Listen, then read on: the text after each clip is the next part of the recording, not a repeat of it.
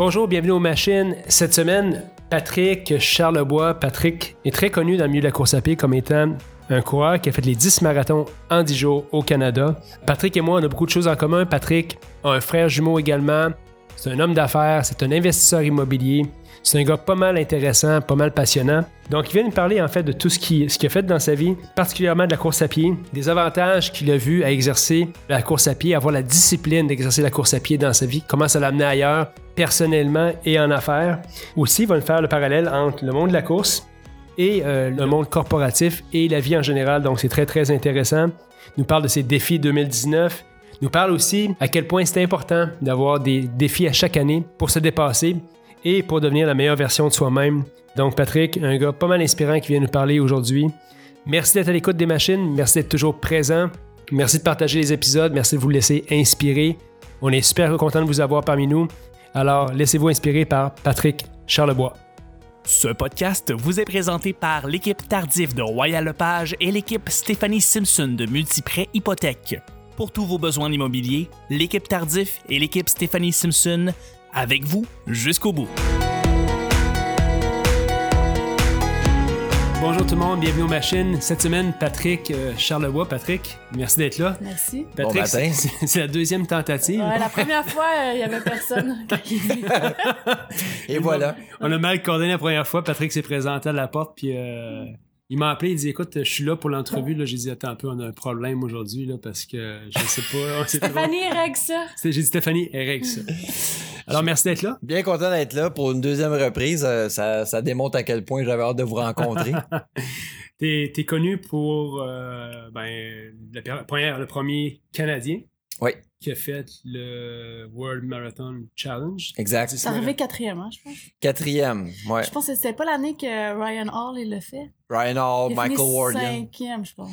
Ryan Hall, oui, je l'ai battu Ouais. euh, de quelques minutes, effectivement. Ça, c'est, c'est une idole de jeunesse, là, Ouais. Ryan Hall. là. Euh, C'est sûr qu'il est plus euh, au top de sa forme, mais quand même euh, 15 ans plus jeune que moi. Ouais, c'est Ouais. plus jeune que toi. C'est Euh, drôle, c'est une idole de jeunesse, mais c'était. Puis qui courait quand même deux heures, je sais pas, il a fait quoi, Il fait 2 heures 4 Ouais, c'est c'est un marathon. Puis C'est- 59 minutes sur un demi-marathon. Puis là, je pense que sa moyenne, c'était comme quasiment trois heures et demie. Ouais, ben euh, quand il a terminé, je me rappelle le premier marathon des sept là, en Antarctique. Ouais. Euh, il avait fait quelque chose comme 3h20. Puis euh, je suis rentré dans la tente après lui, puis euh, il, riait de ça parce qu'il dit j'ai fait euh, 1h20 plus haut que mon PB, de mon, que mon meilleur temps à vie, qui était 2h04 à Boston. Euh, euh, fait qu'il trouvait ça lui-même euh, drôle. Euh, Il était plus vraiment au, même, au même niveau qu'avant. Mais l'Antarctique aussi, courir dans la neige, pour un Californien, c'était déjà un choc. Ouais. pour lui, c'était un exploit de l'avoir fini. Patrick, parle-nous un peu de. Parce que je sais que la, la course à pied a toujours fait partie de ta vie. Tu es un homme d'affaires euh, aussi. Euh, Parle-nous un peu de la course à pied, puis comment ça a évolué dans ta vie, puis comment tu as intervé à faire ce, ce, défi-là de 10 marathons en 10 jours? Ben moi, la course à pied, c'est vraiment dans moi. Là, depuis que je suis jeune, que je cours. Euh, euh, moi, j'ai un frère euh, jumeau avec qui je compétitionnais. C'est toujours intéressant. Puis je pense toi aussi, t'es es un frère jumeau. Tu- Il y a une rivalité quand même qui est saine. hein, en- parce qu'on est toujours comparé quand on est frère jumeau constamment. Puis les gens, ils font pas exprès. Là. Ils vont toujours, euh, les professeurs à l'école ou les entraîneurs, ils vont toujours dire, ben, Patrick, il court plus vite que Sylvain, ou Sylvain, il est meilleur en mathématiques que Patrick. Mais pourtant, euh, il est meilleur probablement que tout le monde dans la classe, mais il va toujours être comparé par rapport à son frère. Puis c'est- la réalité d'être jumeau. Et euh, on, on- on- j'ai parti comme ça dans la vie, à toujours être en compétition sans vraiment le vouloir. Euh, puis c'est, j'ai adoré la compétition. J'ai toujours aimé compétitionner. Quand on met un numéro de dossard sur moi, je, me transforme en comme euh, Dr. Jekyll et Mr. Hyde. Là, je, je veux vraiment toujours gagner. Euh, puis même si je dis ah, c'est juste un entraînement, puis euh, C'est jamais vraiment un entraînement. Exactement. Puis même, je me connais tellement maintenant que là, je cours souvent. Je suis invité dans des courses pour euh, parce que les gens m'invitent. Là, puis j'insiste pour ne pas mettre de dossard. Pas justement embarquer dans l'espèce de, Ouais. de compétition puis de vouloir battre toujours le gars qui est à côté de moi. Ouais. Euh, puis je trouve ça sain quand même de juste de mettre un pied devant l'autre, puis de courir, puis de s'amuser. Puis je suis là-dedans présentement parce que j'ai pas encore de défi précis pour 2019. Quoique j'ai quelques idées là, pour, euh, pour cette année. Euh, mais je suis pas encore fixé. Fait que je suis encore dans le mood on coupe le fun. Exactement. On s'amuse, puis euh, moi j'appelle ça le pace du bonheur. Là. Ouais. Pourquoi tu penses que du monde comme, comme toi, et, et, moi je me considère comme. Est-ce que tu connais David Goggins? Euh, ça me dit que c'est un autre qui me dit quelque chose. Il a fait Badwater, il a fait un paquet de, de courses d'ultra, mais on a un besoin de se mettre un défi à chaque année. Toujours. faut faire quelque chose de plus pour pousser les limites à chaque année, sinon on veut jamais s'asseoir sur le passé. Tu sais, il y a du monde des fois qui ont dit écoute, moi j'ai joué au hockey euh, quand je suis à l'école secondaire, là ça reste comme l'accomplissement, même quand il y a 50 ans.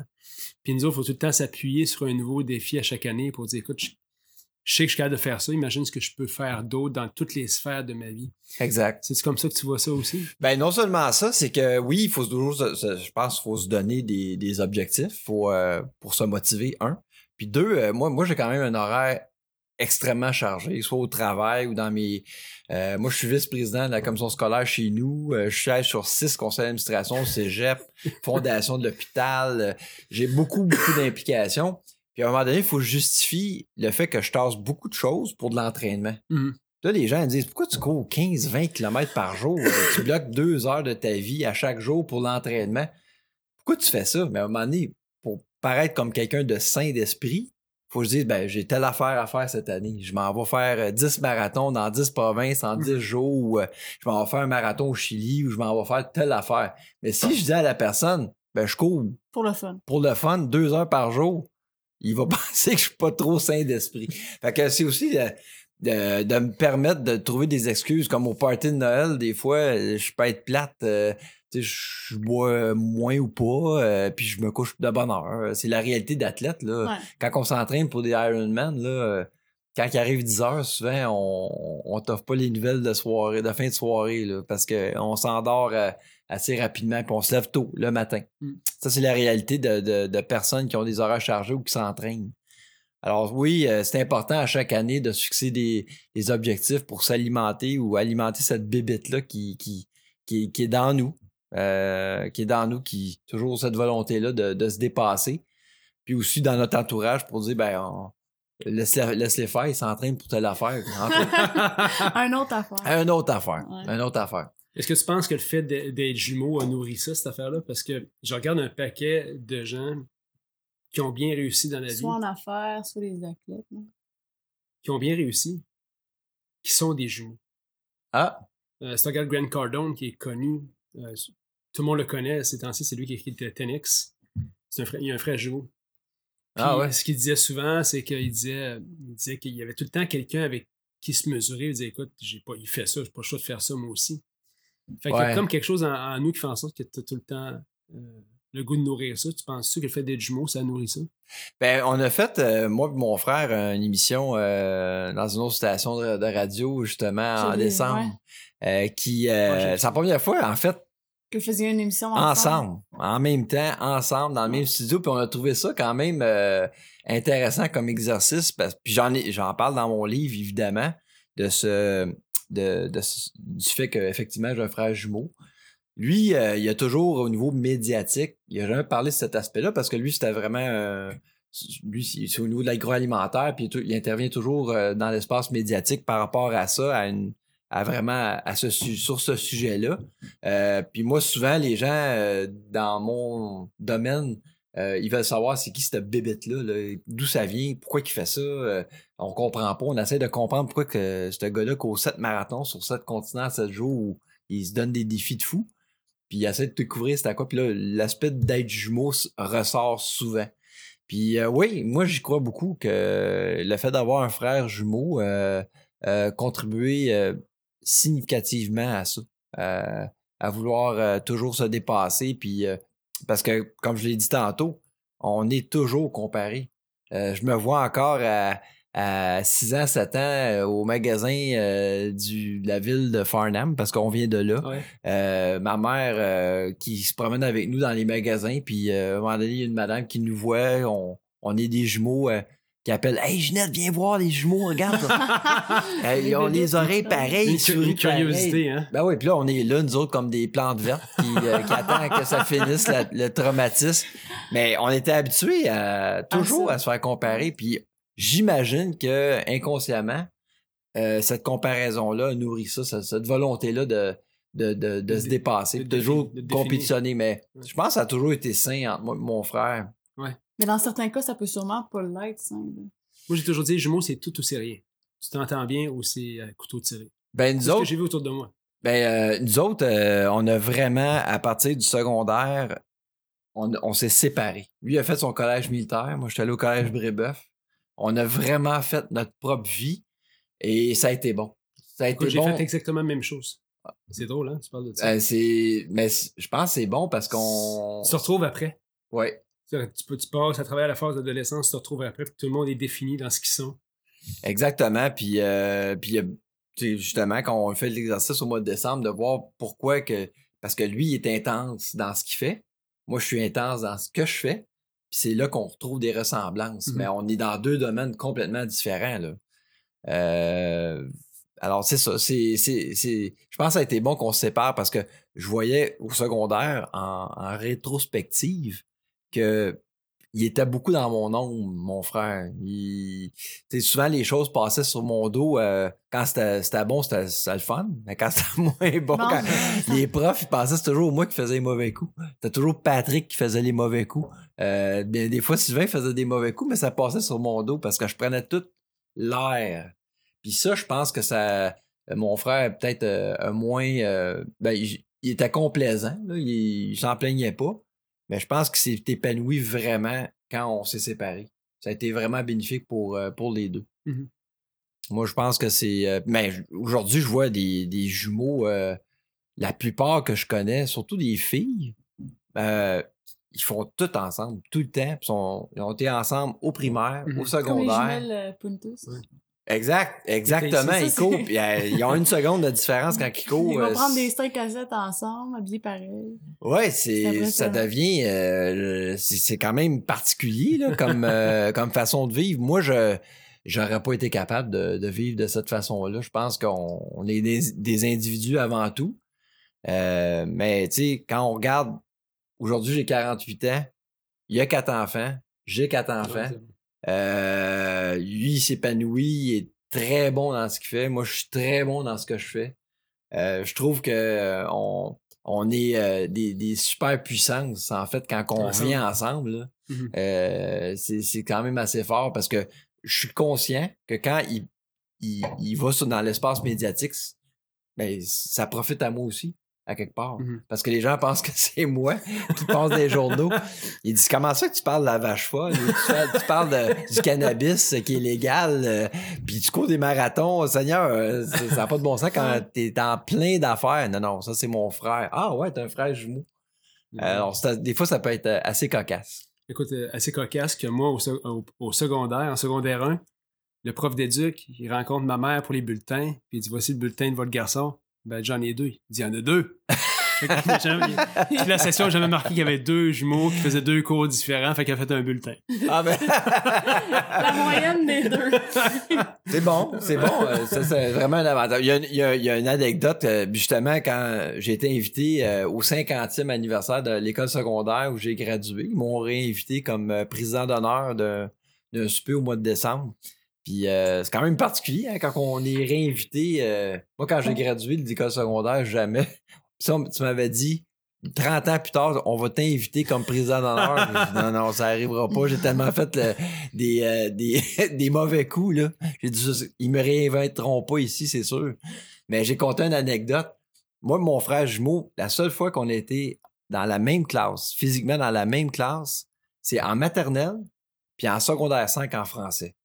Parce que c'est arrivé comme ça. Mais en français, il y a une fois, on avait un examen euh, oral à faire. fallait réciter un texte avec plein de sigles dans le texte. fallait apprendre par cœur. Comme par exemple, il y avait FTQ, fallait dire Fédération des travailleurs du Québec. Puis il y avait plein de sigles comme ça. Mon frère, il, il s'en va en avant, il récite son texte euh, avant la récréation, puis moi, je passais après, mais moi, j'avais pas étudié, j'avais pas fait le. J'avais pas fait ça, j'avais pas étudié. Fait que ça allait, ça allait pas trop bien, puis j'étais pas trop. euh, J'étais pas trop euh, bien dans ma peau, là. Puis à la récréation, j'ai dit à mon frère, ça te tente de faire un petit 20$ piastres vite? fait qu'il s'en va, euh, il s'en va, il, met mes lunettes. Ben, j'avais des lunettes.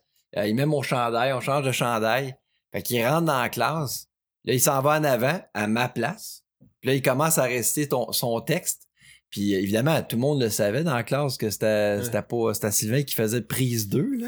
Puis le professeur, euh, euh, on- il était là assis puis il écoutait. Puis à un moment donné, les gens, euh, ils se mettaient. Mon frère Sylvain s'est mis à se tromper, mais d'une façon intentionnelle. Il était en avant, là, puis lui, il dit Je veux pas qu'il ait une meilleure note que moi. là. Alors, tu sais, il hésitait. Il, mettons FTQ de Fédération, c'est quoi déjà? T, T. Il était là. Le monde riait. Là, le prof, il se lève. Il arrête la présentation. Puis il regarde les gens. Il dit Là, là, vous allez arrêter de rire des gens qui sont en avant. Là, je, je dis Moi, j'étais sûr qu'il m'avait pogné.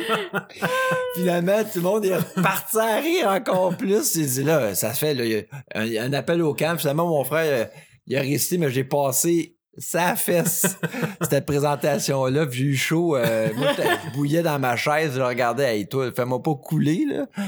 Fait que finalement, c'est une anecdote qui est bien le fun. Bref, c'est pratique d'avoir un frère jumeau. Puis quand j'étais allé à Brébeuf, euh, c'était au mois d'août. Fallait aller, euh, aller chercher son horaire. Puis vous connaissez un peu la mécanique de la Mhm. rentrée. Là.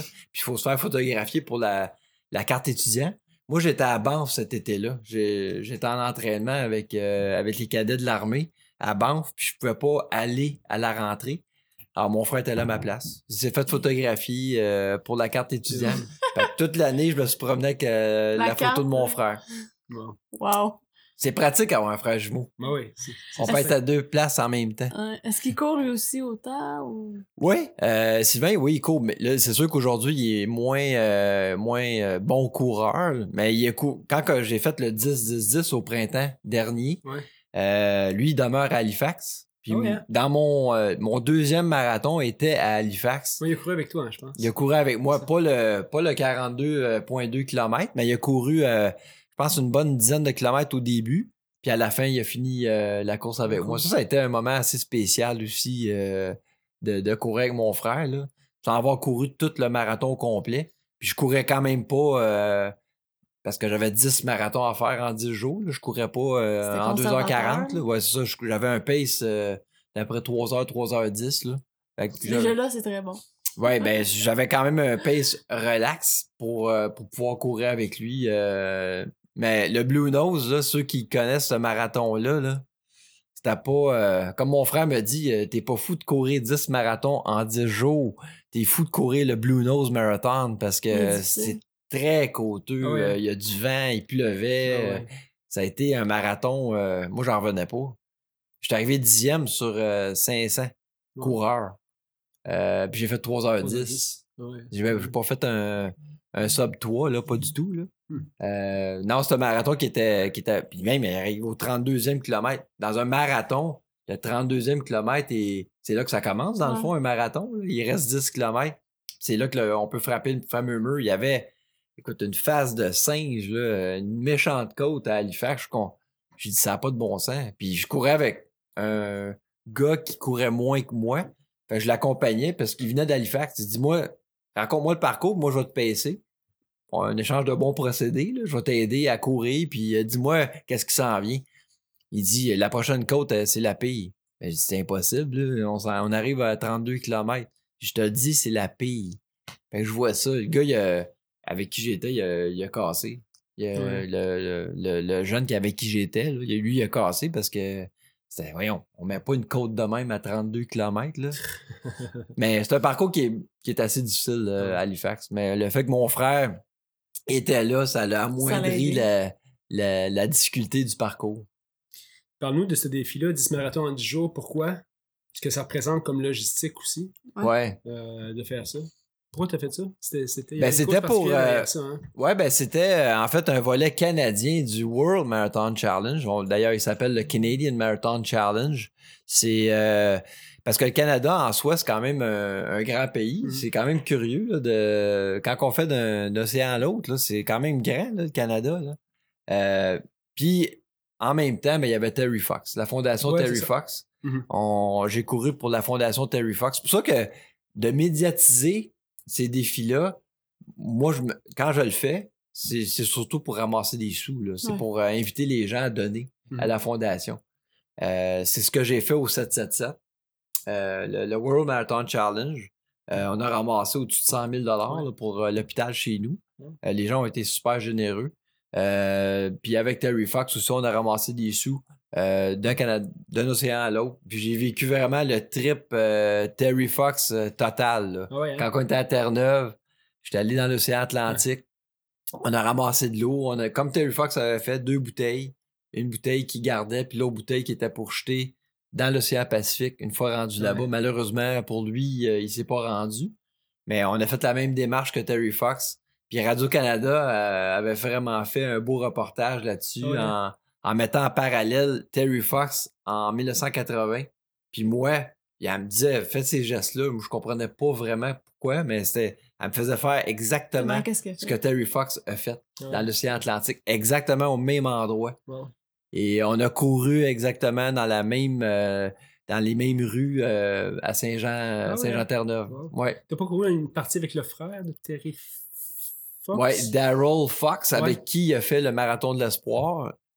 Lui m'a appelé la veille à Terre-Neuve pour me souhaiter bonne chance, Ah puis hein? qui m'attendait à, Vi- à- à Vancouver. Parce que lui vient de Vancouver. Puis quand j'ai- j'étais arrivé au dixième marathon, lui, il a suivi euh, mon parcours. Puis au dixième marathon, euh, je faisais une trentaine de kilomètres, puis euh, il venait me rejoindre pour un dernier tour de Stanley Park pour, euh, pour finir le, le défi. Puis après ça, euh, écoute, ça a été un moment euh, très, très fort. Là. Finir comme ça, c'était incroyable. Puis le, le, ce qui a été le moment encore plus fort, c'est qu'après, ben là, on a eu droit à la tournée, euh, moi et mon équipe, parce que j'étais accompagné de, de trois autres personnes. On a fait la tournée euh, Terry Fox. On était allé à la fondation de Terry Fox. On était allé à son école primaire, où est-ce qu'il s'entraînait Ah wow. euh, le- pour le marathon de l'espoir. Euh, évidemment, on est allé au cimetière où il a été enterré, lui et ses parents. Hmm. Fait que ça a été quand même assez spécial comme, comme moment là, de vivre ça avec Daryl parce que Daryl Fox, c'est probablement le plus proche qu'on peut être de Terry Fox. C'est lui qui, qui a fait vraiment le marathon d'espoir avec, avec son frère. Mais l'affaire, la logistique de faire ça, est-ce que c'est très complexe de faire 10 marathons en 10 jours au Canada?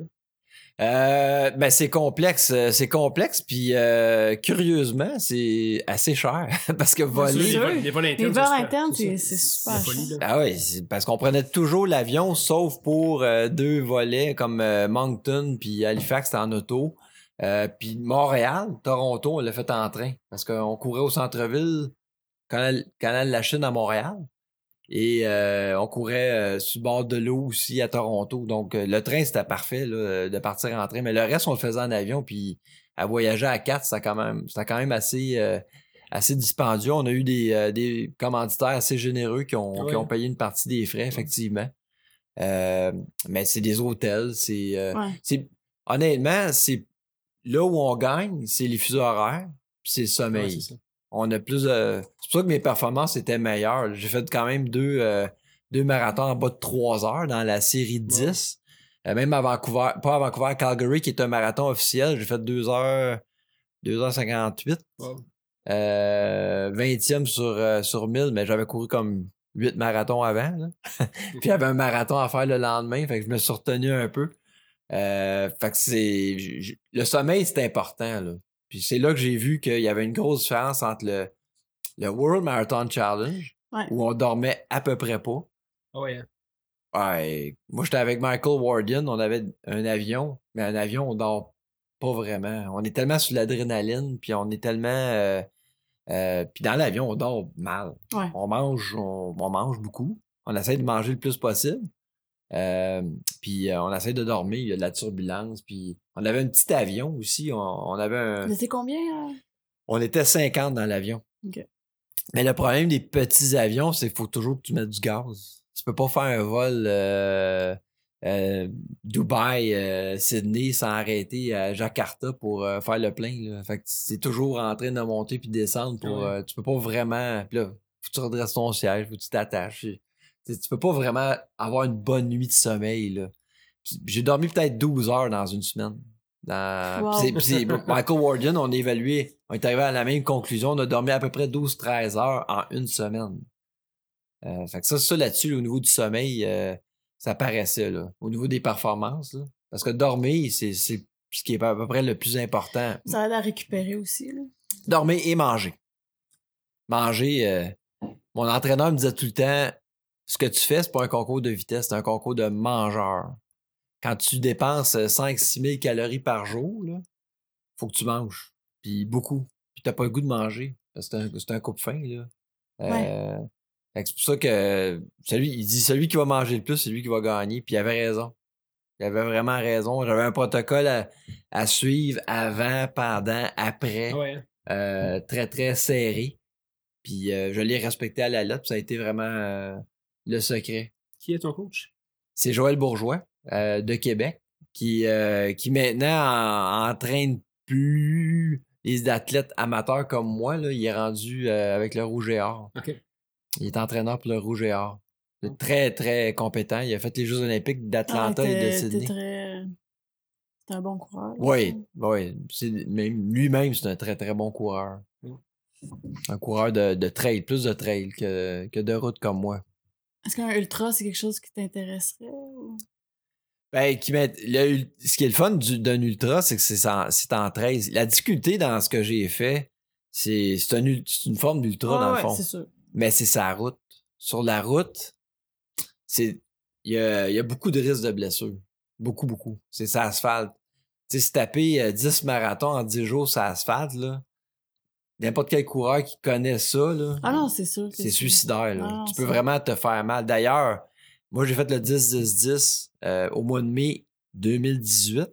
Puis je suis encore aujourd'hui en récupération. J'ai encore des, des micro-blessures à gérer là, Ouais. suite, à, suite à ça.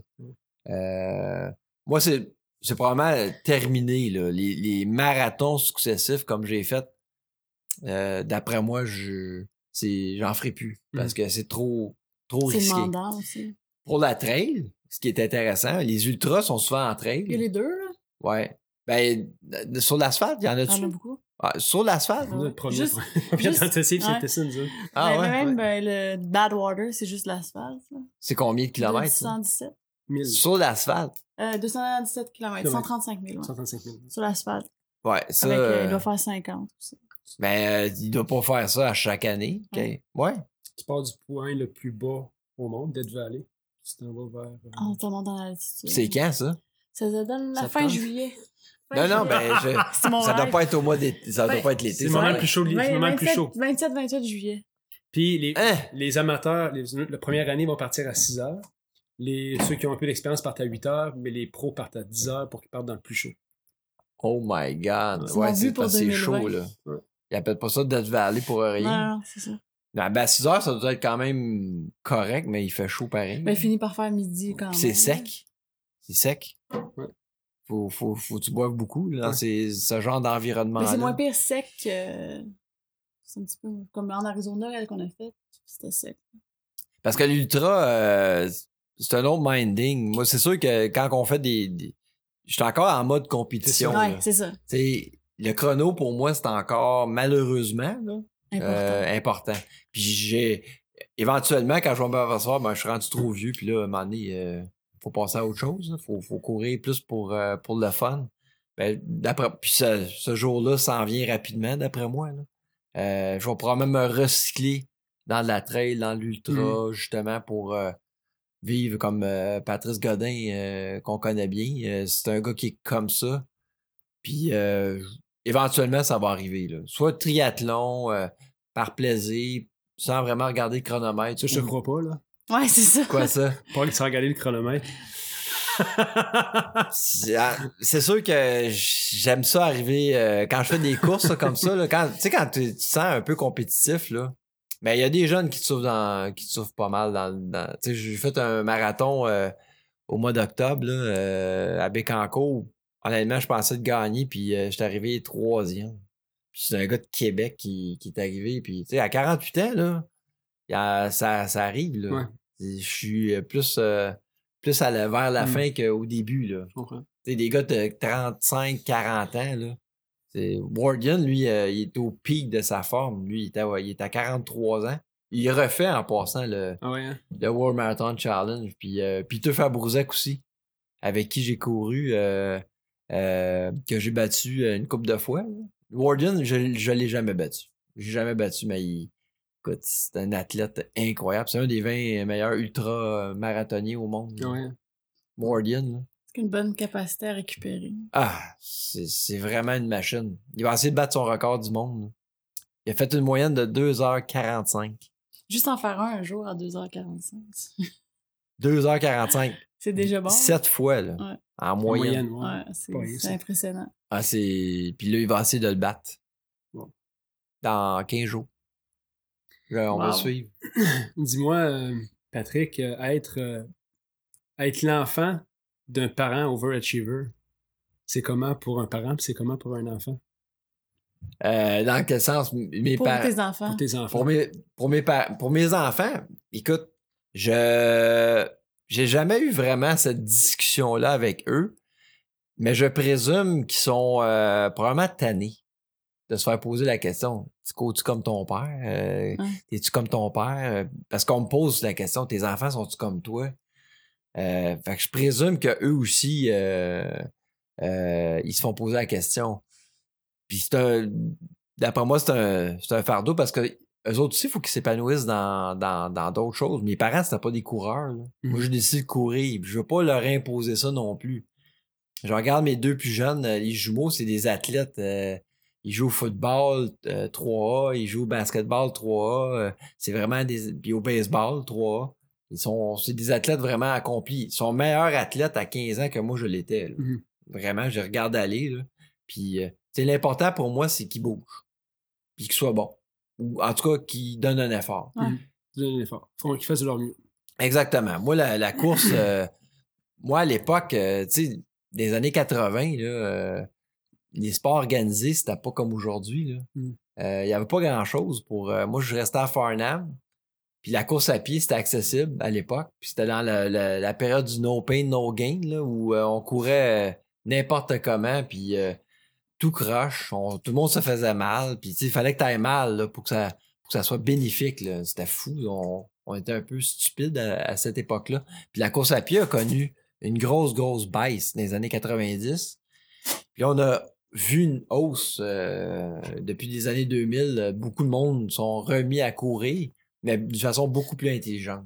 On est mieux équipé qu'avant, on, on est mieux informé qu'avant, on a des meilleurs souliers. Moi, je courais avec des Adidas. euh, la semelle était dure comme, euh, comme la table. ça n'a aucun sens, là. Puis je courais avec l'armée aussi, euh, je faisais des cadets. Fait que c'était, c'était, fallait être tough, puis euh, c'était pas intelligent, là, la façon qu'on, qu'on faisait ça à l'époque. Mais aujourd'hui, on est mieux, euh, mieux équipé que, que, que dans le temps, puis tant mieux. Il y a eu- là, on voit qu'il y a quand même une baisse là, au niveau euh, de la course à pied, mais c'est pas dramatique. Là. On, on est en bas du maximum. Euh, je pense que peut-être, je pense un demi-million de personnes, parce qu'on le quantifie comme ça, un demi-million de personnes aux États-Unis qui ont terminé un marathon euh, l'année passée. Euh, C'est-à-dire en 2013-14. Puis là, on voit une baisse. Là. Euh, ça sent. Mais pas, c'est pas dramatique. Là. Ça risque de remonter éventuellement. Mais tant mieux. Moi, je, parce que quand même- ça s'est démocratisé énormément la course à pied. Mais c'est accessible, tu sais, dans le sens. C'est Tu peux accessible. être en voyage, euh, tu peux. Ben moi, j'arrive de voyage euh, 14 jours euh, dans les Caraïbes. J'ai couru euh, à tous les jours. Ouais, c'est ça. C'est facile. Là. Avoir un vélo, euh, quelqu'un qui fait du vélo ou de la compliqué. natation, c'est plus compliqué. Là. Euh, tu faut que tu traînes ton vélo en voyage, c'est pas évident. Puis les entraînements sont longs aussi. Ouais, c'est ça. Une heure de vélo, euh, c'est-à-dire euh, une heure de course, ça équivaut à trois heures de vélo ou à peu près en termes de dépenses énergétiques. Fait que c'est sûr qu'un gars occupé comme moi, là, puis 6-7 euh, je sais de que toi, tu vélo. fais de Ironman, c'est absolument incompatible avec mon horaire. Ouais. Mais j'en fais plus à cause de ça. là. Moi, je fais juste ben, la course À à, cause pied trail. C'est ça. Ouais, Parce ouais. que c'est, c'est, c'est beaucoup de temps. C'est un mode de vie. Là. Ouais. C'est beaucoup Ouais. de temps, mais tu, tu sacrifies plus d'affaires. Parce que quand tu vas faire du vélo, faut que tu sortes pour une coupe d'heure. T'as pas le choix, Ouais. sinon ça paye pas. Natation, ben, faut que tu ailles à une piscine pour nager. Fait que Ouais. c'est- Le déplacement prend beaucoup de temps. Fait que si la course à pied, tu sors, moi je sors à 4 h du matin d'ici, mais à 5 h je suis revenu puis c'est fait. Là. C'est ça, exactement. C'est c'est pour ça que j'ai fait ce choix-là aussi pour la famille, pour, pour, pour un paquet de considérations. C'est sûr que la course à pied, c'est hyper euh, productif. C'est, que Mm. c'est- ça prend moins de temps. euh, c'est pratique, c'est accessible. euh, Tu peux couper aussi. Donc, Ouais. 45 minutes là, une heure plus tard. exactement.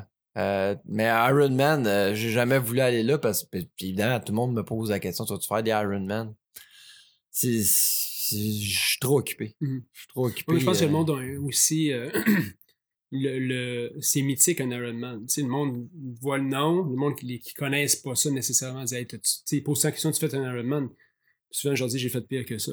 Que, Ah ouais, c'est ça. M'a fait pour toi, t'as fait pire que ça, parce Ouais. que m'a dit à faire 10 marathons en jour, c'est pire. C'est pas que mal payé qu'à faire un. ma- un- Ouais, ben. Ça fait plus mal, là. C'est c'est quand même euh, quelque chose, un Ironman. Là. Euh, J'ai beaucoup de respect pour les gens qui, euh, qui font Ironman, mais encore là, moi, avec l'espèce d'esprit de compétition, moi, je vais aller à Kona. Là.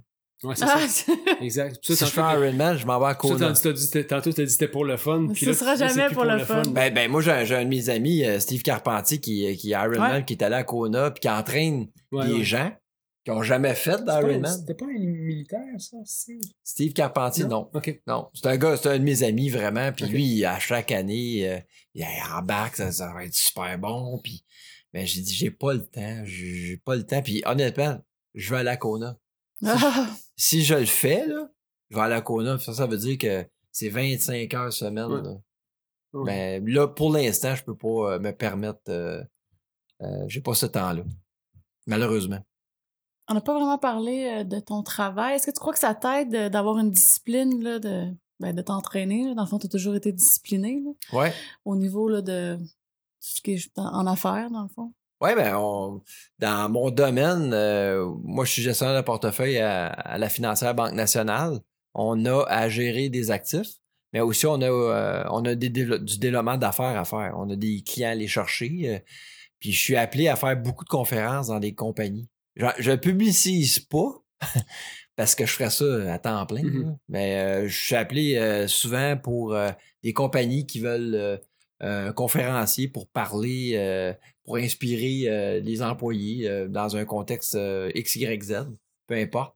Puis euh, souvent, ben, j'ai, des gens qui, qui apprennent que je suis gestionnaire de portefeuille, puis ils me connaissent, puis souvent ils font appel à mes services pour ça, parce qu'ils m'ont connu comme athlète. Donc, pour le développement des affaires, c'est, excellent. Bon, oui, c'est vraiment très, très bon.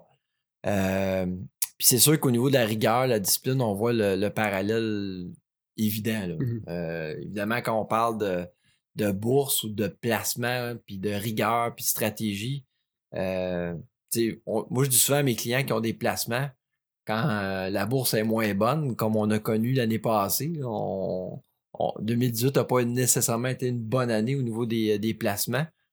Ben, c'est, je dis souvent à mes clients, on a adopté une discipline, puis peu importe la discipline qu'on prend, c'est on la choisit et on, comme on dit en anglais, on stick to it.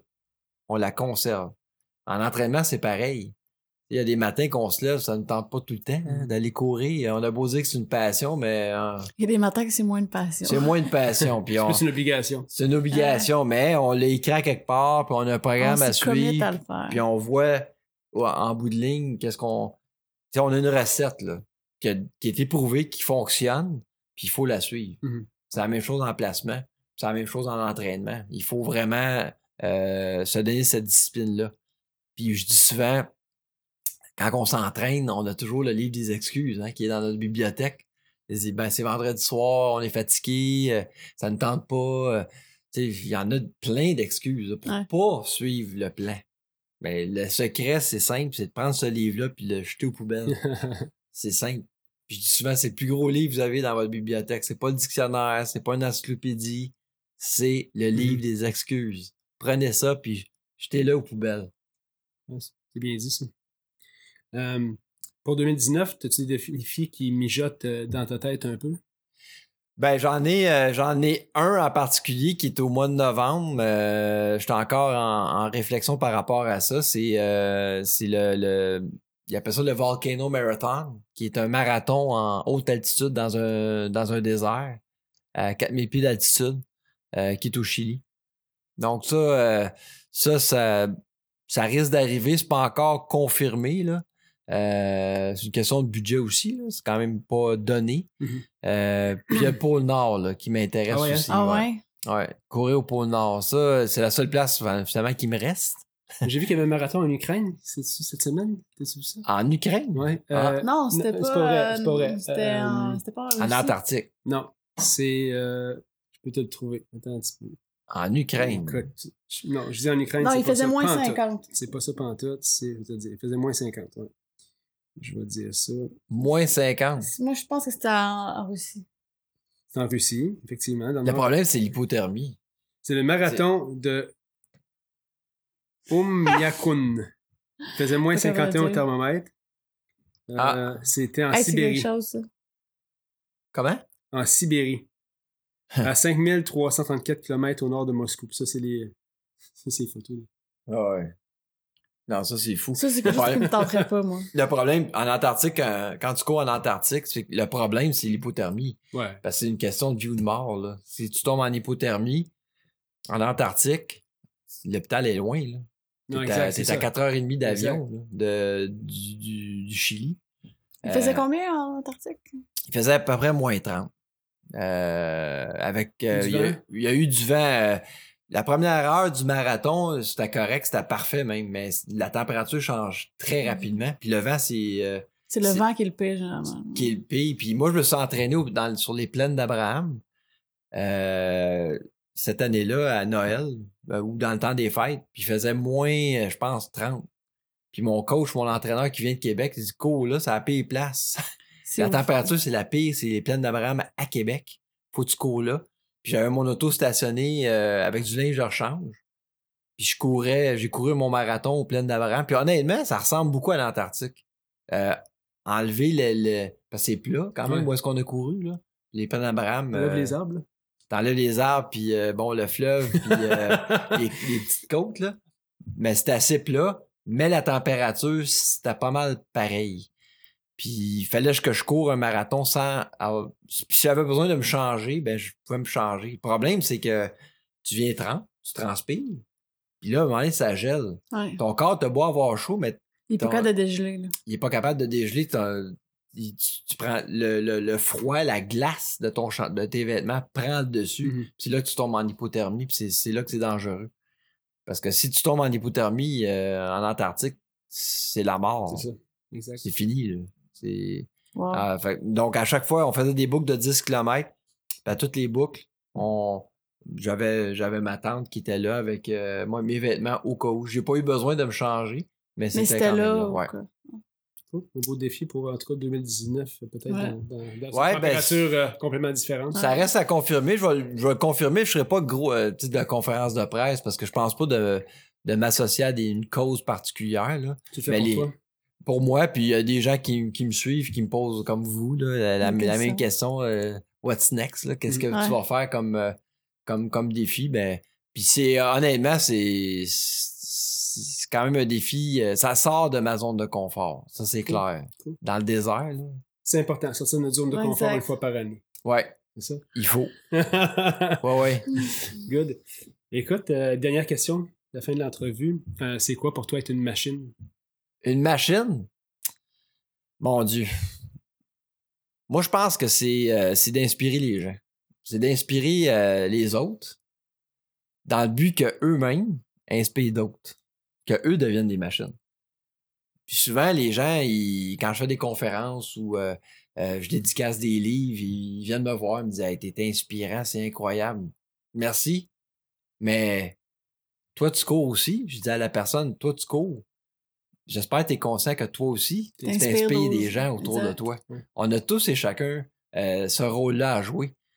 Puis c'est extraordinaire dans la course à pied. Tout ce qu'on fait, dans le fond, c'est de mettre un pied devant l'autre. Ouais. C'est simple comme geste, mais en faisant ça, euh, on inspire d'autres personnes. C'est quand même assez puissant. Mais c'est pas à moi- c'est pas juste à moi à être une machine ou à être inspirant. Ouais. Je pense que c'est euh, le rôle de tout le monde. À, à- puis vous autres aussi, vous l'êtes sûrement. Là. Euh, Bon, on, les, on les touche, j'ai toujours dit. Tu sais, c'est un peu une toile d'araignée, ces affaires-là. Tu inspires quelqu'un qui va se mettre à courir, qui va inspirer d'autres personnes. Fait que Ouais. souvent, t'as t'es inspiré un paquet de monde que tu connais pas finalement. Exactement. C'est ce qui est intéressant. Ben, moi, j'ai sauvé des mariages. J'ai euh, créé des familles. des gens qui m'ont dit ça. Ouais. Il dit T'as sauvé mon mariage. euh, puis plusieurs fois, là, pas juste une fois. Tu sais, des OK. Je, je pensais pas que je courais pour sauver des mariages. T'as sauvé mon mariage, ma femme t'a enlevé de Facebook. Ouais, c'est ça. Exactement. Mais non, c'est quand même extraordinaire, mais euh, moi, c'est ça, je dis souvent d'une façon très, très modeste. Je fais pas nécessairement ça pour ça. Mhm. Mais soyez conscients que vous autres aussi, vous inspirez des gens autour de vous autres. Vous avez un rôle à jouer au même titre que moi je le fais. Là. Exact. Si t'avais une chanson sur la trame sonore de ta vie, ce serait quoi? Ben, c'est évident. Là. Eye of the Tiger. euh, Philadelphie a été, euh, a été mon premier marathon. Puis euh, si vous voulez écouter la tune Eye of the Tiger, là, courez le marathon de Philadelphie. Ah ouais, ça, Ben, ça, ça fait partout. Ça ça a pas de sens. On est même tanné à la fin. là. Mais je l'ai recouru l'année passée. Puis je cours rarement deux marathons. Le même De marathon deux fois. Là. Puis je, je, je suis retourné l'année passée pour le... Ils appellent ça le Liberty Bell Cha- Challenge. On courait le demi le, le samedi puis le, le, le full marathon le dimanche. Puis, euh, ah ouais, on entend souvent Eye of the Tiger tout le temps, tout le temps, tout le temps. Mais c'est, ouais, c'est ma tune. Ça serait ça. Serait ça. Si t'avais un livre à recommander au plus grand nombre de personnes possible, je dis à tout le monde qui vient, ça peut pas être ton livre. livre. Qu'est-ce que ce serait? Ah, ben le livre euh, Oser de Frédéric Dion, euh, c'est pas un livre qui est long à lire, mais il y a des bons messages là-dedans. Euh, Cool. Justement, euh, juste le titre, Oser, Ouais. interpelle quand Mhm. même euh, euh, beaucoup. Euh, m'interpelle beaucoup. Euh, justement, quand j'hésite à faire un défi, euh, justement, avec mon coach, euh, j'étais en réflexion à un moment donné pour, euh, pour faire un défi. Puis euh, après le 777, j'étais à la recherche d'un défi. Euh, puis il y avait le 888. Il y a un, il y a- il y a un individu à- aux États-Unis qui a, qui a 8 marathons en 8 jours sur 8 continents. Parce qu'il rajoute la Nouvelle-Zélande Ouais.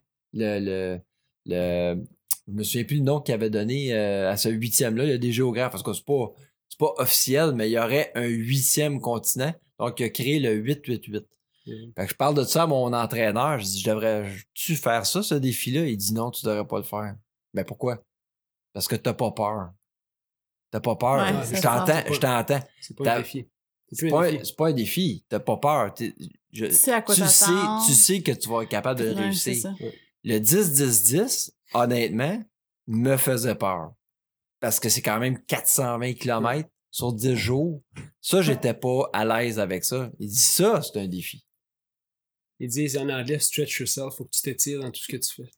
Exactement. Exactement. Si tu as, si t'as quelque chose que tu entreprends qui te fait pas vraiment peur, appelle pas ça un défi. C'est ça. Appelle ça d'autres choses, mais c'est pas un défi. Exactement. Une tâche. Écoute, Patrick, merci infiniment d'être venu aux machines. Tu vas rester avec nous pour notre segment des machines de l'immobilier. On parle un petit peu d'immobilier. ah, ça va me faire plaisir. Parce que aussi, tu as écrit un livre, en fait, puis on, on le conseille à tout le monde, qui s'appelle ton livre, c'est?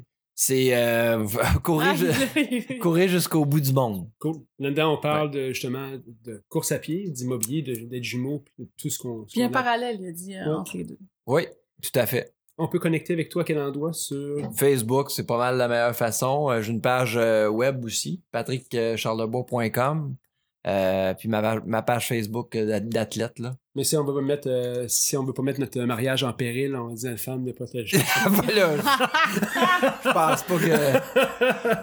Je veux continuer à inspirer les gens, mais pas, pas créer des divorces, ça c'est sûr. Ça Patrick, merci beaucoup. Merci fait beaucoup. plaisir. Merci à vous autres. Ce podcast vous a été présenté par l'équipe Tardif de Royal Lepage et l'équipe Stéphanie Simpson de Multiprêt Hypothèque. Pour tous vos besoins immobiliers, l'équipe Tardif et l'équipe Stéphanie Simpson avec vous jusqu'au bout.